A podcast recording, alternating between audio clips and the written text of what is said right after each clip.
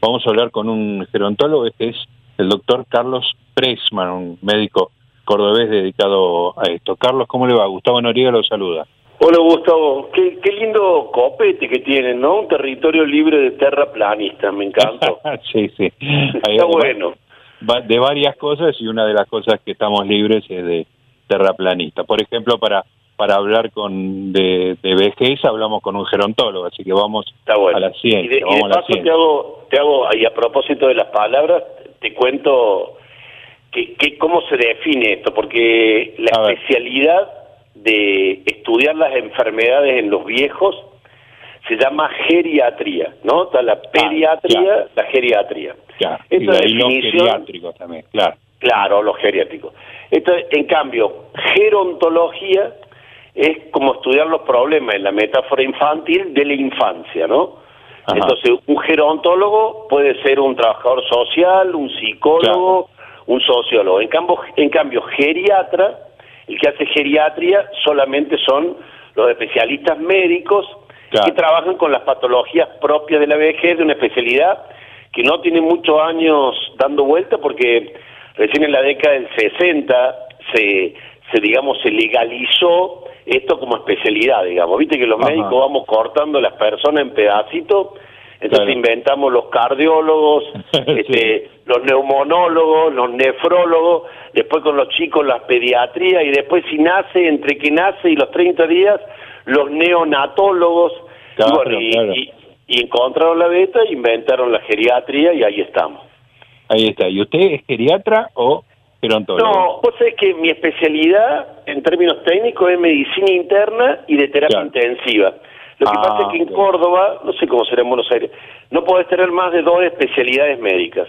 Entonces yo elegí quedarme con medicina interna y, terapia intensiva como que abarca la problemática de los adultos mayores. Es más, yo creo que no se puede ser buen geriatra si antes no tenés una sólida formación en clínica médica o medicina interna. Seguro. Seguro, perfecto. Eh, Carlos, usted recién dijo adultos mayores, ¿no? Sí. ¿Está mal visto decir viejos? ¿Es como suena despectivo? No, vos sé que le hemos dado vuelta a ese tema. A mí, yo soy un apasionado de las palabras, digamos. Eh, creo que el, el cerebro y el ser humano lo que recuerda son historias, no recordás datos, cifras, digamos, ¿no? Claro. Te voy a decir ahora, geriatría es lo que ocupa de más de 65 años. Pero si le cuento una historia de un paciente adulto mayor, seguramente nos vamos a acordar más. Pero en realidad le hemos dado vuelta y la verdad que técnicamente eh, es adultos mayores. Esa es la mejor terminología a aplicar. en última instancia, es más discriminadora abuelo que viejo. Eso ¿eh? es tremendo. Eso acá que dicen, uh, nuestros abuelos están sí, eso, a nuestros es una me le digo yo, porque pongo el ejemplo cuando cuando vos atendés un niño, ¿no? Cuando, cuando vos sos chiquito, ¿a vos cómo te gusta que te digan? Che, Gustavo, vení o che, pibe, eh, chango, petizo, ¿no? Pues entonces, cualquier cosa que no sea eh, respetar la identidad de la persona, yo creo que los adultos mayores, ese colectivo de, de personas, adultos mayores, me parece que no hay otras palabras que lo definan mejor, y después sí, en el, en el mano a mano con el paciente, lo mejor es la identidad del nombre, digamos. ¿Cómo es su nombre? Primero de usted, ¿no? Siempre de usted. ¿Cómo es su nombre? Julián Álvarez. Y después la segunda pregunta inmediata es, ¿cómo le gusta que le digan? Y generalmente los, pacientes adultos mayores o viejos tienen el nombre del padre, ¿viste? Mucho en esa época, ah, claro. llamada Tomás, le ponían al hijo Tomás, al nieto Tomás. Entonces, ¿Y a usted cómo le gusta que le diga? Tiene 85 años y dígame Tomásito, porque Tomás era mi viejo, ¿viste? O, el segundo nombre, Tomás Eduardo, ¿y cómo le gusta que le diga? No, Eduardo, porque Tomás era mi padre. O los sobrenombres, en Córdoba somos muy afectos a los sobrenombres, y me dicen, no, a mí me dicen Pocho, de distintas determinaciones que exceden el marco de la charla con usted. Está muy bien. ¿Y usted qué edad tiene, Carlos?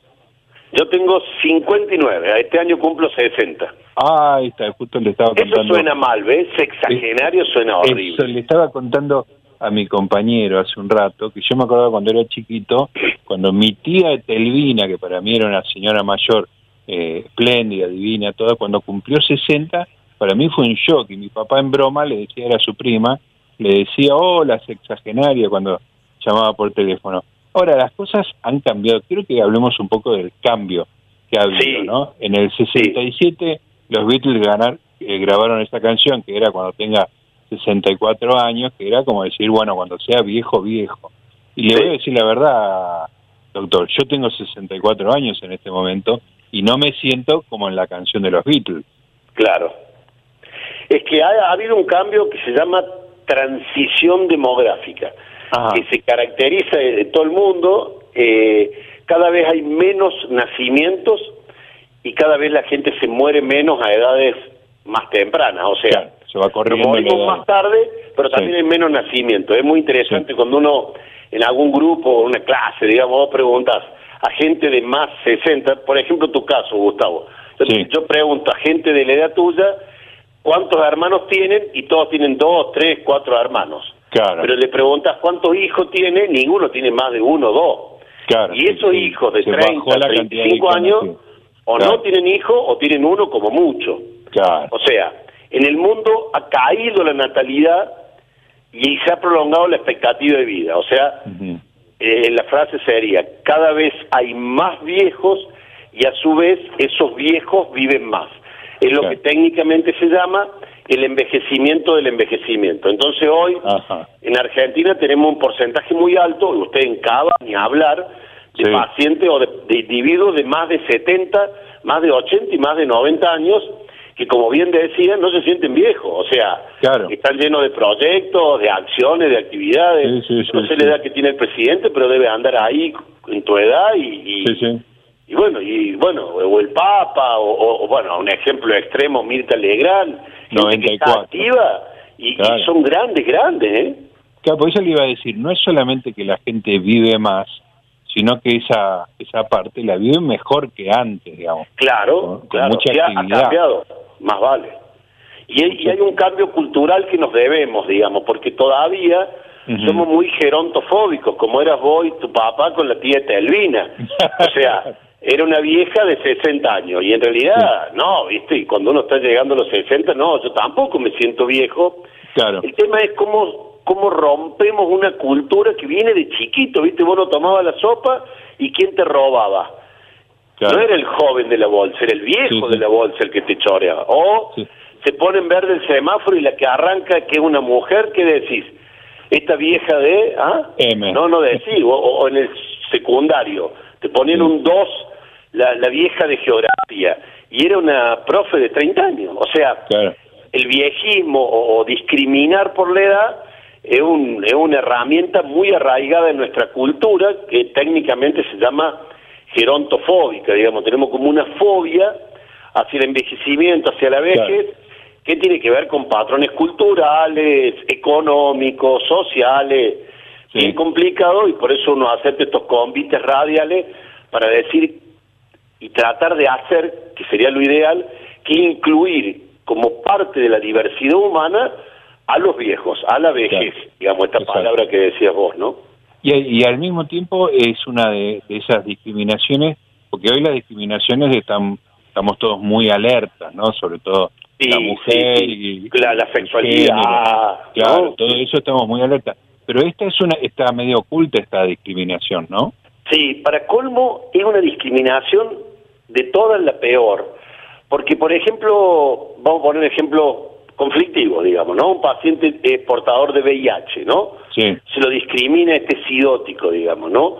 O tiene una, una sexualidad diferente a la de uno, digamos, ¿no? Entonces se, se, discrimina, eh, sobre todo en las canchas de fútbol se escucha mucho de esto, ¿no? A esto le vamos a ganar, a esto lo vamos, ¿no? Y, y discriminamos por distintos aspectos, inclusive de enfermedades, discapacidades, este, condición sexual, color de piel, este, religión, pero a diferencia de todos estos sesgos discriminatorios que son condenables desde lo más profundo de la humanidad, con la vejez pasa un tema muy interesante porque el viejo soy yo más tiempo.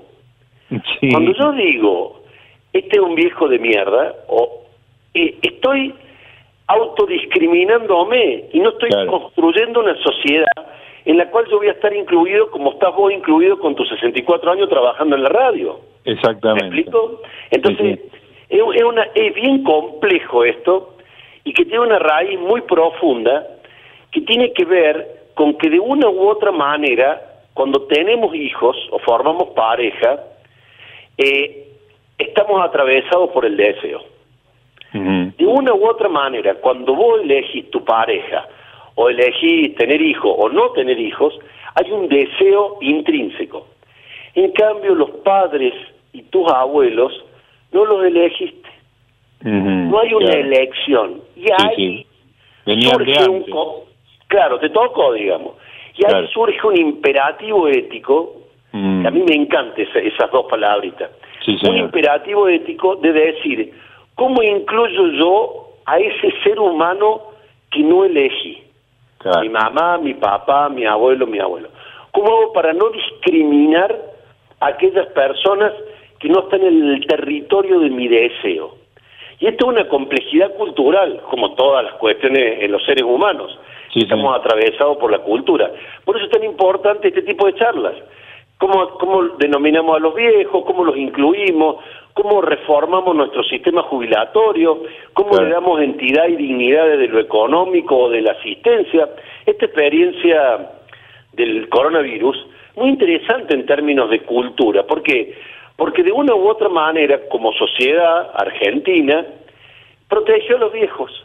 Claro. Desde el primer momento, eh, aquí en Córdoba por lo menos, una política muy, muy importante de proteger a los geriátricos, a los viejos frágiles. Ahora con la vacuna se vacunó la gran mayoría de los adultos mayores. O sea, hemos tenido una política por la pandemia en donde hemos cuidado a los viejos. Es más, hoy los viejos o los adultos mayores están en pospandemia. Sí. Hoy, hoy los adultos mayores salen, vuelven a juntarse, vuelven a hacer actividad física, vuelven a ir... ¿Por qué? Porque ya están vacunados. Claro. Entonces, hoy, en alguna medida, hemos podido privilegiar, consciente o inconscientemente, un grupo que estuvo discriminado durante mucho tiempo.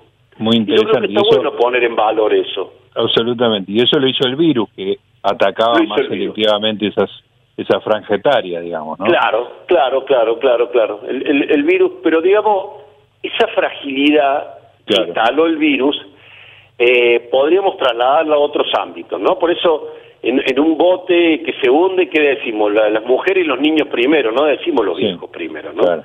Entonces esto del virus eh, va a ser una experiencia antropológica interesante que la estamos comentando en vivo, digamos, sin tener todavía una, una evidencia científica construida. Pero me parece interesante charlarlo con vos a la noche, un, un miércoles, no está mal. Absolutamente, doctor. Cuénteme un poquito su, experiencia. Usted tiene 59 años, así que ha, ejercido la práctica en unos cuantos años, por decirlo de alguna manera. Vio, no, yo no me acuerdo cuándo empezó, digamos, ¿no? Pero ¿en qué cambió la perspectiva, la autoestima con la aparición del sildenafil, más con, con su nombre comercial, justamente de la empresa Pfizer, nada más y nada menos, Viagra, digamos, ¿no? ¿Usted ¿Vio ese cambio? ¿Lo, lo presenció en su carrera? fui testigo del, descubrimiento, porque yo hice durante 10 años terapia intensiva, que te había comentado al principio. Claro. Y nosotros usamos el sildenafil para los postoperatorios cardiovasculares. Ah. Entonces venían, los pacientes a control y nos decían, doctor, deme de nuevo esa pastillita celeste, que era un amor. Entonces, nosotros no entendíamos nada si era para la hipertensión pulmonar. Entonces ahí, bueno, el laboratorio Pfizer le, encontró la vuelta para este, usarlo para la disfunción eréctil. Y eso revolucionó la sexualidad masculina y femenina, porque también me tocó pacientes que vinieron y, me dijo la mujer, doctor, no le dé más esa pastilla a mi marido, yo creí que ya había terminado con él y ahora la otra vez vine a molestar. O sea, la sexualidad en todas sus variantes, en todas sus este, riqueza de diversidad, pero sin duda la, tecnología y, los fármacos revolucionaron la sexualidad en los adultos mayores de una manera extraordinaria y sugiero enfáticamente la serie El método Kominsky que sacaron ah, la tercera temporada, bueno, ahí está atravesada por el Viagra. Esa serie yo creo que la auspicia Pfizer directamente. Claro, claro. Eh, y yo usé una palabra, y no sé si, si usted la, admite en esto. Eh, yo hablaba de la autoestima, ¿no? Como que el adulto ah, mayor eh, gana confianza y sabe que puede seguir oh. teniendo actividad sexual con, con, bueno, podría tener cualquier tipo de actividad sexual, pero en este caso con sin sin la disfunción eréctil, digamos, ¿no? Claro, no, eso cambio, cambio, cambio, que la autoestima es en una sociedad culturalmente tremendamente machista, tremendamente fálico dependiente, el que tiene una erección satisfactoria es un ser humano y el que no es menos que nada, lo que vos marcabas es absolutamente cierto y en la intimidad del consultorio se, se ve y se ve Ahora hay mucho más libertad, pero pongámonos en la cabeza de una persona de 80, 85 años, tiene el pudor también. Entonces viene a la consulta, ¿cómo le va? ¿Qué tal? El nombre, pim, pum, pam, y al final de la consulta me dice, ah, doctor, yo no tengo bien una... Entonces yo aprendí esto, entonces yo desde el primer momento, ya en las tres, cuatro primeras preguntas le digo, sexualmente se siente satisfecho, y ahí abrimos el capítulo. Claro, para que se tiene que generar ese espacio para que el paciente pueda consultar, ¿no? Claro, claro, por el pudor de, por el pudor, Imaginemos, sí, hace 40 años, este este la homosexualidad era era casi un pecado claro. y ahora ahora casi te diría que es cool viste decir che mi hijo es heterosexual qué cagada che qué vas a hacer al que, hice mal, como decían antes. Hice mal, claro, padre, que me equivoqué como padre, tal cual. Pero está eh, bueno eso, yo celebro la diversidad. ¿eh? Claro, hermoso, por supuesto. Y nosotros en la, en la cátedra, yo soy el titular de una cátedra de medicina en el Hospital de Clínicas, que viene a ser eh, la versión chiquita de clínicas de la UBA, pero trabajamos con, con colegas de, de, Buenos Aires y nosotros hemos incorporado eh, clases o teóricos donde incorporamos la, la clínica en la diversidad sexual, ¿no? Porque hoy con, lo, con, los, con las pacientes trans, las pacientes trans, vos tenés una, una mujer, una trans, para ser bien preciso, que se llama Graciela Mercado, y va a cirugía de próstata. Claro, claro, claro. Es una, una todo un aprendizaje y un desafío que, que en lo personal y en la cultura más humana eh, es celebrar la diversidad. Las sociedades más felices son las sociedades más diversas y en eso también entra la vejez. las sociedades que han sabido incluir a sus adultos mayores no solamente tienen mejor calidad y condiciones de vida, sino que los viejos viven más. Claro. Es muy interesante eso. Sí, sí, Cuando uno lo incluye al viejo, le prolonga la existencia. Porque uno puede tener vida, uno puede tener vida porque tiene biología, pero solamente tiene existencia porque alguien necesita de uno y uno necesita del otro. Claro.